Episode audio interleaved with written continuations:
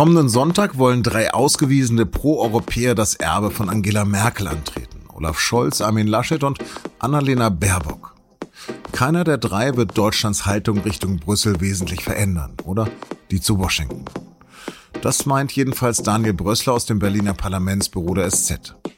Spannend wird für ihn etwas ganz anderes und das hören Sie gleich hier bei Auf den Punkt, dem Nachrichtenpodcast der Süddeutschen Zeitung. Mein Name ist Lars Langenau. Schön, dass Sie dabei sind.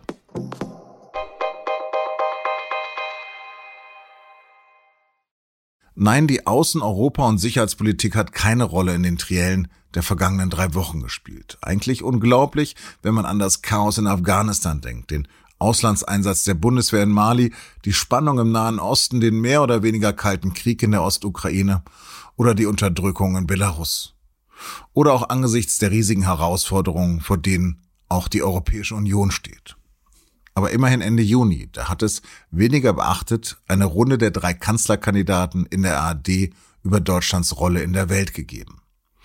In der Veranstaltung zusammen mit der Münchner Sicherheitskonferenz fragt Tina Hassel, die zwei Kanzlerkandidaten und die Kandidatin nach ihrem ersten Reiseziel sollten sie die Wahl gewinnen. Das ist ja immer ein besonderer Akt. Wohin geht die erste? Und das würde ich erst dann machen, wenn es soweit ist. Das verraten Sie uns heute noch. Man kann das erahnen, aber ich mache es erst dann, wenn es soweit ist. Frau Baerbock, helfen Sie uns da konkreter schon weiter? nach Brüssel, weil deutsche Außenpolitik muss immer eine europäische sein. Und Amerika hat gesagt, America is back. Und äh, daraus braucht es eine europäische Antwort äh, und daher nach Brüssel. Herr Scholz, wo geht Ihr Flieger hin? Nach Paris. Die deutsch-französische Zusammenarbeit ist zentral dafür, dass wir es schaffen, Europa voranzubringen und europäische Souveränität zu erlangen. Und das ist, glaube ich, auch eine gute Tradition. Tja, da kommen wir gleich im Gespräch nochmal dazu. Obwohl die Zukunft der EU im Wahlkampf also kaum eine Rolle gespielt hat, nimmt sie in den Wahlprogrammen durchaus breiten Raum ein. Von den großen Parteien fordert dabei nur die AfD den Austritt aus der EU. Auch über Rüstungsexporte und einen Verteidigungshaushalt unter möglichen rot-grünen Vorzeichen habe ich mit meinem Berliner Kollegen Daniel Brössler gesprochen. Daniel, unser Kollege Björn Finke in Brüssel hat hier kürzlich bei uns gesagt, dass ihm wundert, dass Brüssel nach Berlin schaut, aber Berlin nicht nach Brüssel. Warum spielt die Außenpolitik oder die auch Europapolitik zumindest gefühlt so gar keine Rolle in diesem Wahlkampf? Ich würde sagen, weil danach nicht gefragt wird. Das hat sich ja in den Triellen gezeigt. Themen gäbe es dabei durchaus. Ähm, das hat ja zum Beispiel der chaotische Rückzug aus Afghanistan gezeigt und die Frage, warum die Politik da so versagt hat, hat die Menschen ja interessiert. Ähm, ein Grund könnte allerdings sein, das muss man auch sagen, dass es in der Außenpolitik jetzt die große Polarisierung zwischen den aussichtsreichen Kandidaten, also Olaf Scholz und Armin Laschet, äh, nicht gibt. Also da sind halt dann so Konflikte wie gibt's 12 Euro Mindestlohn oder nicht äh, plastischer. Annalena Baerbock und die Grünen überhaupt äh, betonen viel stärker Menschenrechte, Bürgerrechte in der Außenpolitik. Ähm, sie fordern harte, scharfe Kritik an China, auch an Russland. Und äh, sowohl bei Armin Laschet als auch bei Olaf Scholz ist eigentlich ziemlich klar, dass die in der Tradition von Angela Merkel Außenpolitik weiter betreiben wollen. Da würde es jetzt nicht zu einem großen Wechsel, zu einem Bruch in der Außenpolitik kommen. Und wie sieht es beim Verhältnis zu Paris und Macron aus? Also ich glaube, dass eigentlich jeder neue Kanzler den Schulterschluss mit Macron suchen wird, ähm, zumal der ja dann selbst vor der Wahl steht äh, und da ja durchaus immer noch die Gefahr ist, dass die Anti-Europäerin Le Pen gewinnen könnte, was für die EU eine Katastrophe wäre. Bereits vor ein paar Monaten haben die K-Kandidaten gesagt, wohin sie als erstes reisen würden, wenn sie äh, neuer Kanzler oder Kanzlerin sind. Da wollte sich Laschet ja noch nicht festlegen. Hat er denn mittlerweile ein konkretes Reiseziel? Also ehrlich gesagt weiß ich gar nicht, warum er sich da so bedeckt gehalten hat. Also mich würde es wundern, wenn ausgerechnet Laschet nicht äh, als erstes äh, nach Paris fahren würde. Da bin ich mir eigentlich ziemlich sicher. Was sind denn deiner Meinung nach die großen Herausforderungen der nächsten Legislaturperiode in der Außen- und Sicherheitspolitik? Ja, das Interessante ist ja, dass die größte Herausforderung Angela Merkel schon im letzten Wahlkampf vor vier Jahren in einem Truderinger Bierzelt äh, beschrieben hat, dass nämlich die Zeiten, wie sie es gesagt hat, ein Stück weit vorbei sind, in dem wir Europäer uns auf andere verlassen können als auf die USA.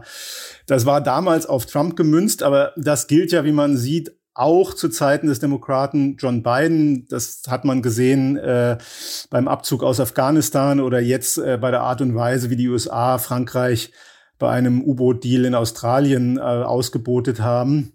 Also ich würde schon sagen, Biden will die Partnerschaft mit Europa, aber seine große Sorge ist China. Und nur wenn die Europäer ihm da helfen, sind die für ihn wirklich als Partner interessant. Und das würde ich sagen, ist einfach die große Herausforderung. Und hier sehe ich eigentlich keine großen Unterschiede zwischen Armin Laschet und Olaf Scholz. Ich glaube, die werden da keine Wende vollführen, sondern werden einfach äh, den Kurs von Angela Merkel weiterführen. Das heißt, ja, durchaus Kritik an Menschenrechtsverletzungen oder Völkerrechtsbrüchen, auch im Falle Russlands zum Beispiel. Das ist eigentlich eine ganz ähnliche Situation, aber eben keine harte Konfrontation zum Preis wirtschaftlicher Nachteile. Und da setzt Annalena Baerbock andere Akzente, was, selbst wenn jetzt Annalena Baerbock nicht Bundeskanzlerin werden sollte, in jedem Fall, wenn die Grünen eben beteiligt sind, was ja sehr wahrscheinlich sind, an der neuen Bundesregierung ziemlich interessant werden dürfte bei Koalitionsverhandlungen. Ja, machen wir es mal konkret. Ähm, Beispiel Rüstungsexporte. In dem Wahlprogramm der Grünen steht da eine Begrenzung drin. Wie sieht das bei Union und SPD aus? Rüstungsexporte, da hat die SPD eine ganz ähnliche Linie wie die Grünen, also ähm, spricht sich für restriktive Richtlinien aus und äh, die Union sagt sehr offen, dass sie äh, Rüstungsexporte für ein, wie Sie es nennen, gestaltendes Element der Sicherheitspolitik halten. Da würde es also zumindest kein Zurückfahren der Rüstungsexporte geben. Bleiben wir nochmal bei der Sicherheitspolitik. Wer würde denn die amerikanische und die NATO-Forderung nach zwei Prozent des Bruttoinlandsproduktes für Verteidigung aufbringen? Ja, da gibt es eigentlich auch ziemlich klare Fronten. Union und FDP sind dafür, Grüne und SPD dagegen. Da müsste dann eben bei einer Dreierkonstellation ein Kompromiss gefunden werden. Das würde dann wahrscheinlich so aussehen, dass man das Ziel aufweicht, vielleicht in der Zeit streckt, aber nicht ganz verwirft, könnte ich mir vorstellen. Deutschland hat ja wirklich große Außenminister gehabt. Man denke auch, dass Willy Brandt mal Außenminister gewesen ist. Heiko Maas, naja, hat gelinde gesagt nicht eine so dolle Figur gemacht. Wer könnte denn unter welcher Konstellation Außenminister werden? FDP-Chef Christian Lindner hat ja schon gesagt, dass er unbedingt Finanzminister werden will. Das heißt dann in einer Konstellation, in der sowohl die Grünen als auch die FDP dabei sind, dass das Auswärtige Amt äh, als prestigeträchtiges Ministerium dann den Grünen zu viele.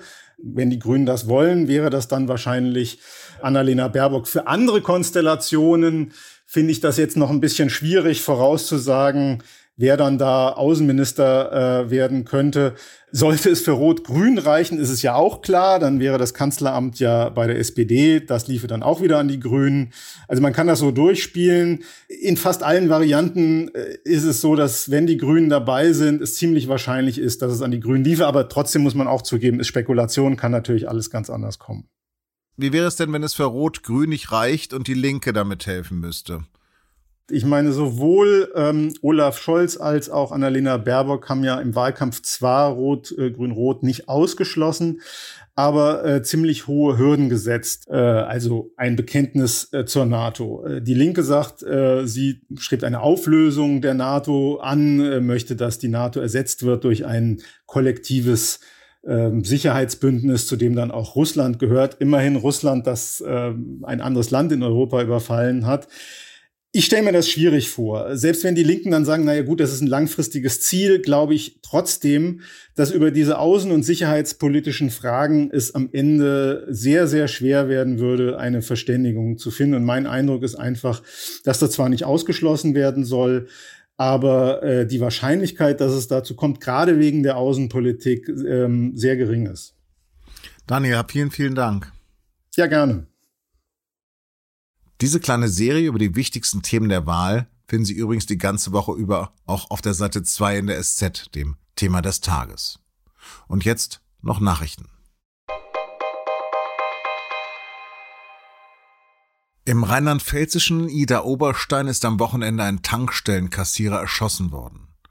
Er war zuvor mit einem Kunden um die Maskenpflicht in einen Streit gekommen. Mehrere Spitzenpolitiker haben sich jetzt bestürzt über den tödlichen Angriff gezeigt. So hat zum Beispiel Annalena Baerbock auf Twitter geschrieben, die Radikalisierung des Querdenkermilieus bereitet mir große Sorgen. Olaf Scholz schreibt ebenfalls auf Twitter, es erschüttert mich sehr, dass jemand getötet wird, weil er sich und andere schützen wollte.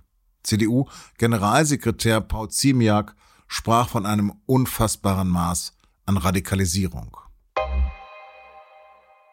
Seit 2019 führt Justin Trudeau als Kanadas Premierminister eine Minderheitsregierung an. Um eine absolute Mehrheit zu bekommen, hat er Neuwahlen ausgerufen und um zwei Jahre vorgezogen. Die hat seine liberale Partei jetzt zwar gewonnen, aber die absolute Mehrheit hat er trotzdem verpasst. Er bleibt also auf die Unterstützung der Opposition angewiesen.